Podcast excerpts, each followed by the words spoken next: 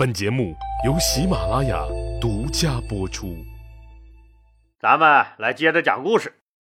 上集咱们说了，周亚夫在很多问题上都和汉景帝刘启的想法不一致。这个人既古板又倔强，根本就不懂得迎合圣意。经过观察和测试，刘启觉得那未来儿子刘彻根本就驾驭不了桀骜不驯的周亚夫这个猛人。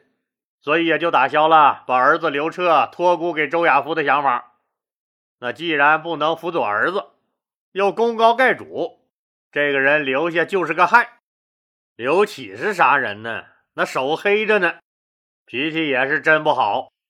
当年堂兄弟两个人吵架，那都能一棋盘拍死对方的主。你说个性那么强，还耿直的要命的周亚夫。落在这种老板手里，那还不是个倒霉？刘启心里可就对周亚夫动了杀机。当然了，立了赫赫战功的周亚夫，那可不是想杀就杀得了的。如果没缘由的直接杀掉周亚夫，那会让功臣集团人人自危，手握重兵的将领就可能因惧怕被杀而造反。想杀他。至少要有个还算站得住脚的借口来堵天下人的嘴，哪怕是表面堵住也好啊。所以汉景帝啊，那只能密令廷尉府加紧搜集周亚夫的罪证。廷尉府派人秘密调查周亚夫，但几拨人查来查去，汇总上来的结果不怎么理想。周亚夫赋闲在家，每天就是逛逛公园、喝喝茶，也很少和外人来往。廷尉大人一看。这汇报材料上列举的所谓不法行为，竟是些什么随地吐痰了、乱扔个果皮了、遛狗不拴狗绳这些鸡毛蒜皮的事儿。最严重的，也就是和街心公园门口卖凉粉的那个小娘们斗了几句闷子，惹得人家男人很不高兴，嘟囔了两句，结果被周亚夫的小跟班踹了摊子。可这都定不了周亚夫的罪呀。对周亚夫这种人，那必须得有大罪才能除掉他。廷尉急了，既然你周亚夫没毛病，那就从你的老婆孩子入手。您想，周勃、周亚夫父子两个都曾经做过丞相，那可是常务副皇帝的级别，是高干中的高干。如今周亚夫的儿子那小周同学头顶着这两座大光环，人前人后的。那在纨绔子弟中，那也绝对是 VIP，甚至可以说是 VIP 中 P。廷尉还真就不信，说这么大的高干子弟能不整出点啥幺蛾子来？于是决定从这个周亚夫的 VIP 儿子小周同学下手，看看这能不能整出点啥线索之类的。廷尉就秘密安排了一拨人开始查这个小周衙内，结果这一查可好。小周衙内那没有辱没了老爹和他 VIP 中 P 的名头，为啥咱们老话说说富不过三代呀？这富一代呀，那天天撅着屁股干活，忙得跟个孙子似的，哪有时间教育自己家的娃儿啊？反正家里有钱，还没人管着，得嘞，不辨是非、没原则、无下限的可劲造呗。所以到了富二代，那通常没几个好东西。等富三代，那简直就不是东西了。咱们这个标准的富三代周衙内，不但做事高调、爱装逼，还特别爱仗势欺负个人啥的。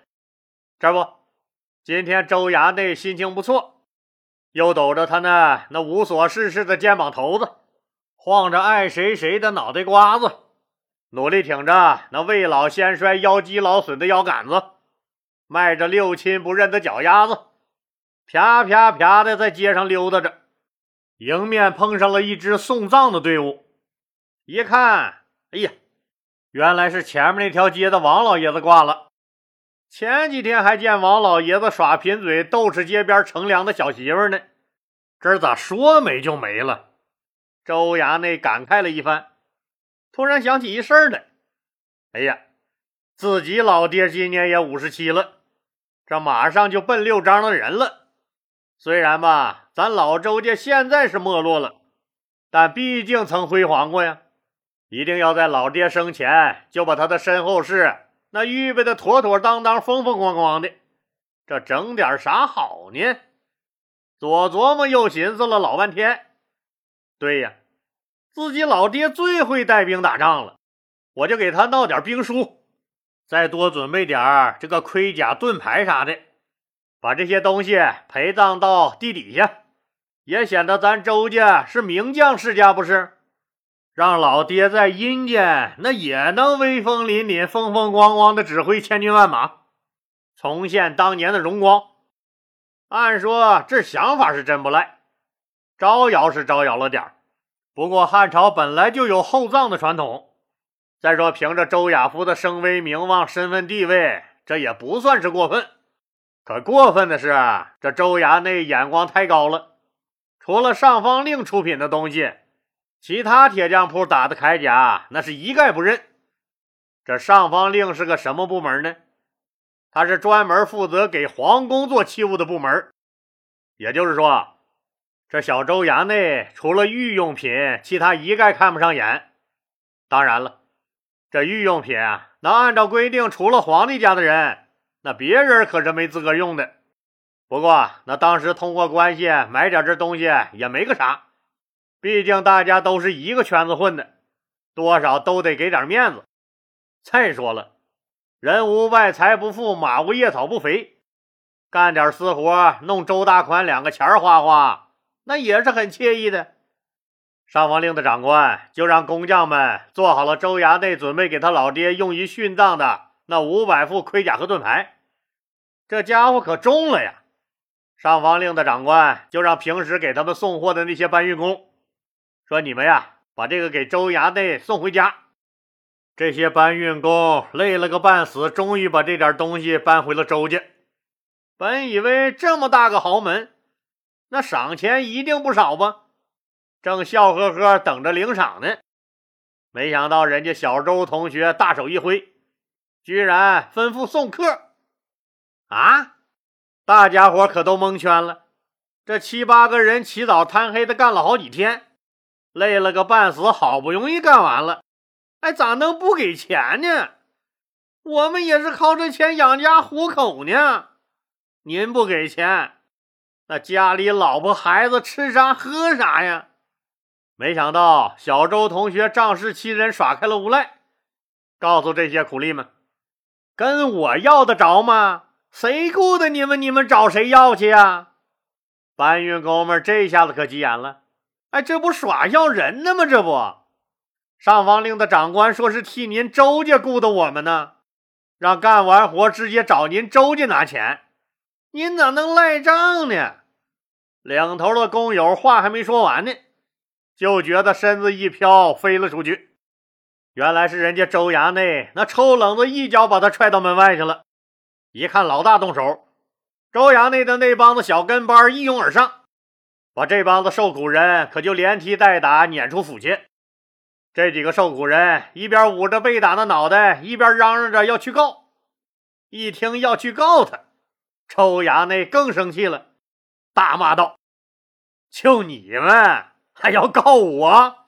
快他妈滚一边凉快去吧！你们啊，一群傻逼，滚滚滚滚滚滚！”周衙内还是吃了没文化的亏呀。他根本就不知道这天狂有雨，人狂有祸。凡是骂人傻逼的，往往自己才是真正的傻逼。看样这老周家这子女教育问题确实做的不咋地。周衙内那正式开启了实力坑爹模式。实际上，咱们说啊说人家周衙内真的缺那几个钱吗？那肯定是不缺。这么做完全就是欺负人，欺负惯了。周衙内哪会明白？人不能把钱带进坟墓，但钱却可以把人带进去。兔子急了是真的会蹬鹰的。当然了，周家运来好几大车东西，那早就被廷尉派来秘密监视周家的老特务发现了，正准备找人打问一下，那这几大车东西是啥呢？结果就看见了这几个被拖欠了工资的农民工被从周家豪宅打了出来。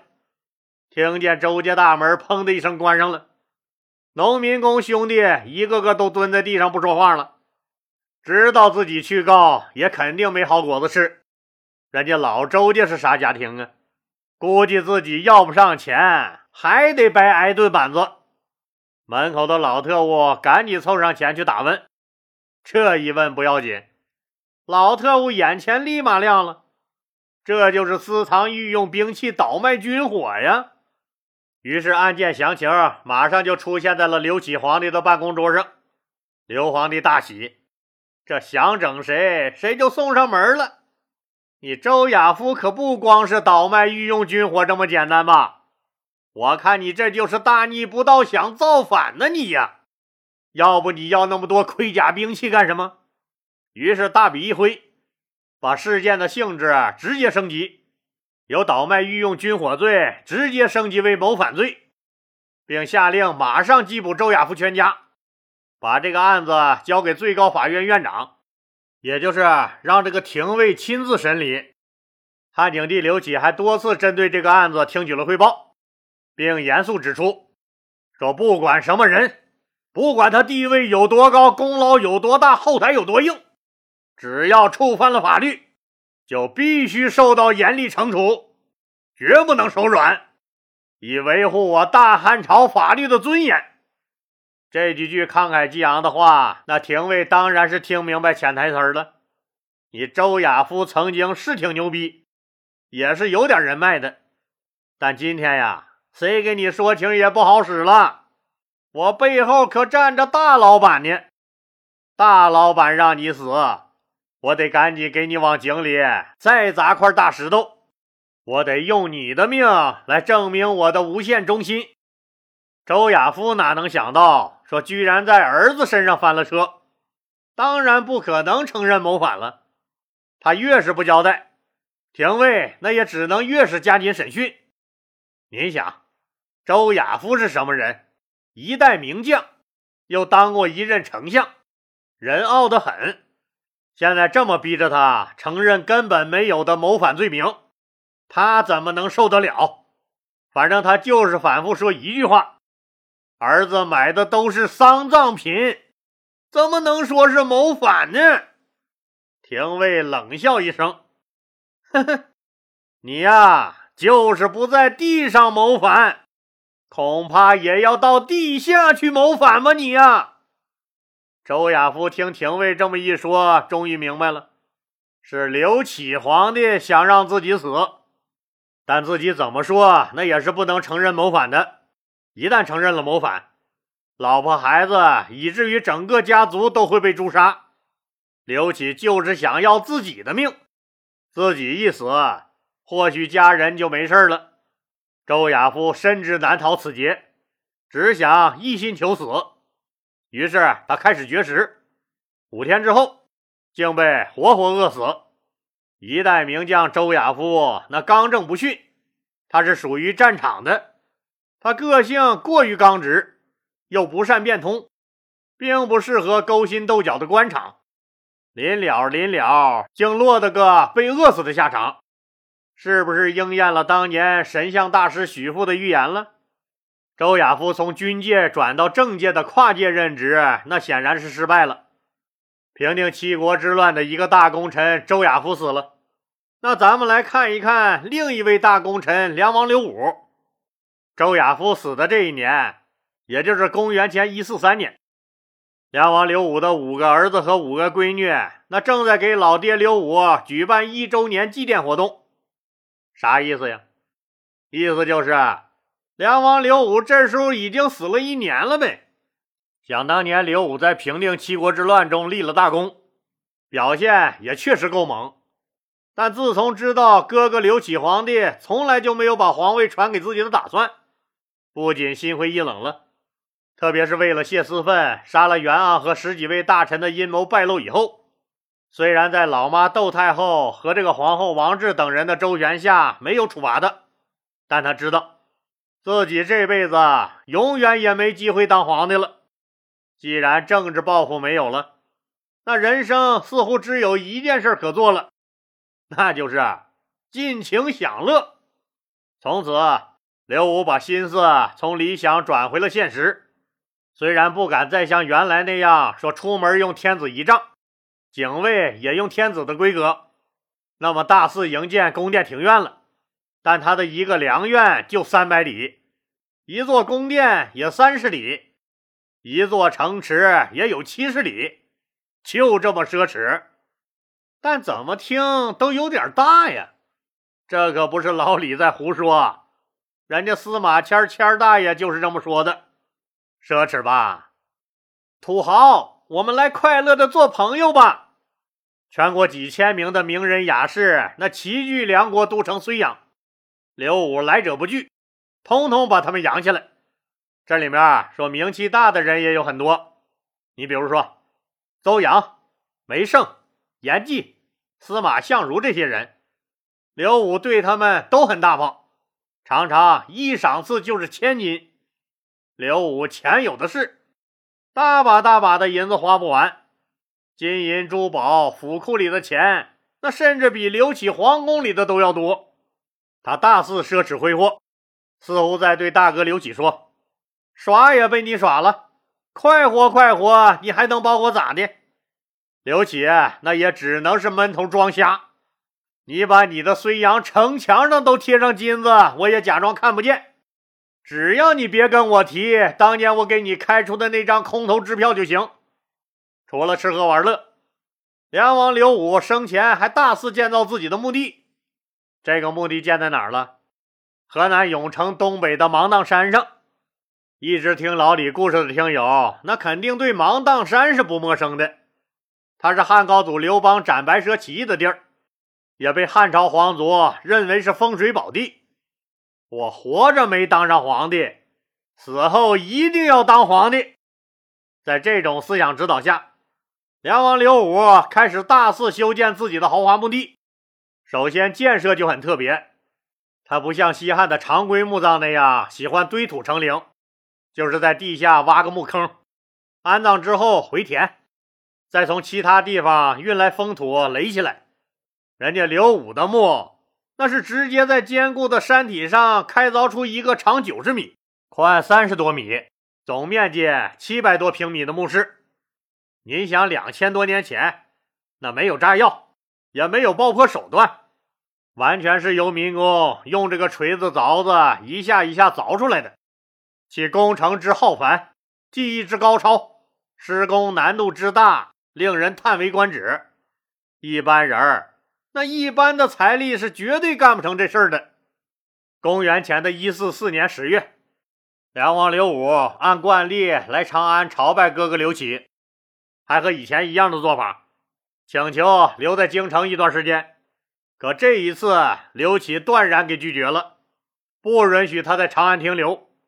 刘武悻悻然回到了梁国，不长时间也就死了，估计是连下带郁闷的。刘启那随即把大梁国一分为五，把刘武的五个儿子都封为王，彻底把大梁国肢解了。从此以后，这个最强悍的诸侯国成了五个小蚂蚱，彻底解除了对大汉朝廷的威胁。刘武的家族墓群分布在除芒砀山主峰之外的各个山峰上，一共包括十三座墓葬，总占地面积约五百五十万平方米。这是啥概念呢？也就是说，人家刘武的家族墓占地面积就八千多亩地。墓里的陪葬品那更是极尽奢华，金银珠宝数不胜数。有墓内所出土的汉代壁画、金缕玉衣、鎏金车马器、骑兵俑及大量精美的玉器，更是堪称稀世之宝。可惜东汉末年被曹操给盗了墓了，偷走了全部珍宝，光金银就装满了七十二艘大船，用来养兵三年他都没花完。也奠定了曹操那雄霸天下的经济基础。好了，今天就说到这儿吧，谢谢大家。如果你喜欢老李的作品呢，那欢迎您给老李点个赞、打个赏，或者打个 call、点个小红心，也可以把它转发出去，可能您的朋友也爱听呢。老李在这儿，谢谢大家了。